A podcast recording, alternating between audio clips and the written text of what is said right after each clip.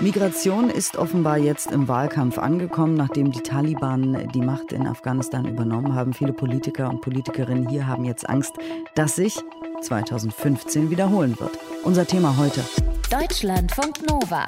Kurz und heute mit Diane Hilscher.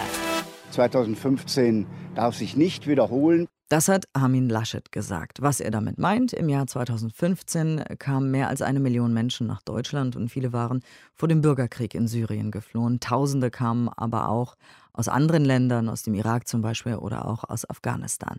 Und während die Taliban die Macht in Afghanistan übernehmen und tausende Menschen dort um ihr Leben fürchten, stellen jetzt hier Politikerinnen und Politiker die Frage, werden sich jetzt viele Menschen aus Afghanistan auf den Weg machen? Vergleichbar eben damit, wie es 2015 der Fall war. Wir wollen genau darüber reden, über diese Frage mit Gerald Knaus, dem Chef der Denkfabrik European Stability Initiative. Er gilt als Architekt des EU-Türkei-Flüchtlingsdeals. Müsste jetzt am Telefon sein. Guten Morgen. Guten Morgen. Viele Politiker wie Armin Laschet, wir haben es eben gehört, in Deutschland reden jetzt äh, von der großen Flüchtlingswelle, die sich nicht wiederholen darf. Also sie ziehen Parallelen zum Jahr 2015. Teilen Sie diese Einschätzung? Also ich glaube, die Zustände, die dazu geführt haben, dass es 2015 dazu kam, dass eine Ausnahmezahl von Menschen nach Europa kam, die sind heute radikal anders. Es ist gar nicht möglich, dass sich das wiederholt. Damals konnten Syrer aus dem Bürgerkrieg in Syrien ohne Einschränkungen in die Türkei kommen. Sie brauchten kein Visum. Ganze Familien wurden in der Türkei aufgenommen und einige von denen einige Hunderttausende haben sich dann auf den Weiterweg gemacht. Heute sehen wir in Kabul das gegenteilige Bild. Menschen kommen nicht zum Flughafen, dem einzigen im Land. Die Taliban kontrollieren alle Grenzen.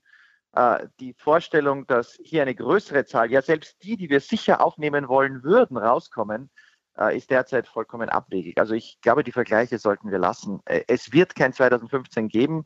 Das Problem ist, Leute herauszubekommen nicht passiv zu warten, dass sie zu uns kommen. Also Sie würden sagen, das ist eine Scheindebatte gerade?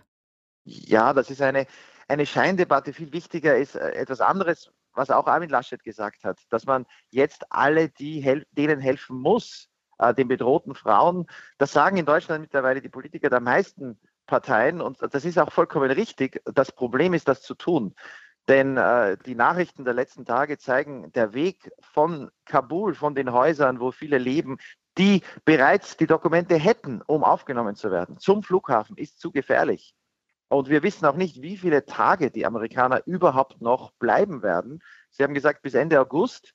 Jetzt sagt der amerikanische Präsident, bis alle Amerikaner ausgeflogen sind. Da ist kein Wort mehr von den Hilfskräften oder anderen, die gefährdet sind.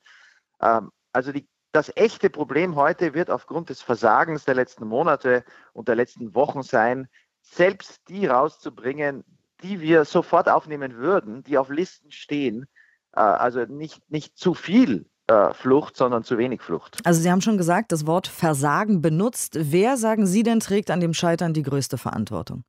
Das ist natürlich äh, schwierig so kurz danach, aber eines ist klar, entweder man hat fatal die Möglichkeit unterschätzt dieses Zusammenbruchs, der dazu geführt hat, dass binnen kurzem sich ja alle großen Städte den Taliban ergeben haben. Aber diese, diese Möglichkeit hätte man natürlich beachten müssen und dann hätte man natürlich Pläne machen müssen für die, die besonders gefährdet sind. Also jetzt nicht nur unsere Staatsbürger, sondern auch Afghanen, die Hilfskräfte und andere, die sich auf uns verlassen haben, äh, dass jetzt verzweifelt, panisch äh, Listen zusammengestellt werden, äh, dass Leute nicht erreicht werden, das ist unter den jetzigen chaotischen Umständen, versteht man, wie es dazu kommt. Nur das hätte eben nicht so dazu kommen dürfen. Hm. Man hat hier wirklich äh, geplant, äh, ohne jeden Realismus und ohne wirklich äh, die begründeten Ängste, die Furcht vor echter Verfolgung von so vielen äh, ernsthaft zu berücksichtigen. Wie können wir jetzt als Deutschland trotzdem helfen? Die Entwicklungshilfe soll ja gestoppt werden. Ähm, Gibt es trotzdem eine Möglichkeit, irgendwie politisch irgendwie zu helfen? Also ich glaube, zwei Dinge sind jetzt, sind jetzt klar. Das eine ist, dieses Bild, die, die Deutschen sind empathielos oder es gibt keine, keine Bereitschaft mehr, Leute aufzunehmen, ist falsch. Wenn es um konkrete Menschen geht, die wir sehen, von denen wir wissen, die sind verfolgt, äh, die haben einen Asylgrund, dann ist auch die Mobilisierung in der Gesellschaft und die Zeichen von, von Städten, von Kirchen, von, auch von Politikern, äh, meisten Parteien im Bundestag, die dann sagen, ja, dann nehmen wir die Leute auf, die Bereitschaft ist da. Wir müssen endlich ein Resettlement-Programm, die Fähigkeit, solche Menschen auch relativ schnell aufzunehmen, das müssen wir aufbauen. Aber gleichzeitig müssen wir jetzt diese Frage ins Zentrum auch unserer Gespräche mit den Taliban stellen. Die Gespräche gibt es ja, die Amerikaner reden mit den Taliban in Doha, auch Deutschland. Und wir müssen ernsthaft darauf drängen, wie das in den 70er Jahren 1979 auch gemacht wurde mit dem kommunistischen Vietnam. Damals gab es ein von der UN verhandeltes Orderly Departure Program, ein geordnetes Ausreiseprogramm. Und da sind dann am Ende über 600.000 Vietnamesen, auch politische Gefangene aus Nordvietnam, also aus dem kommunistischen mhm. Vietnam, durften ausreisen.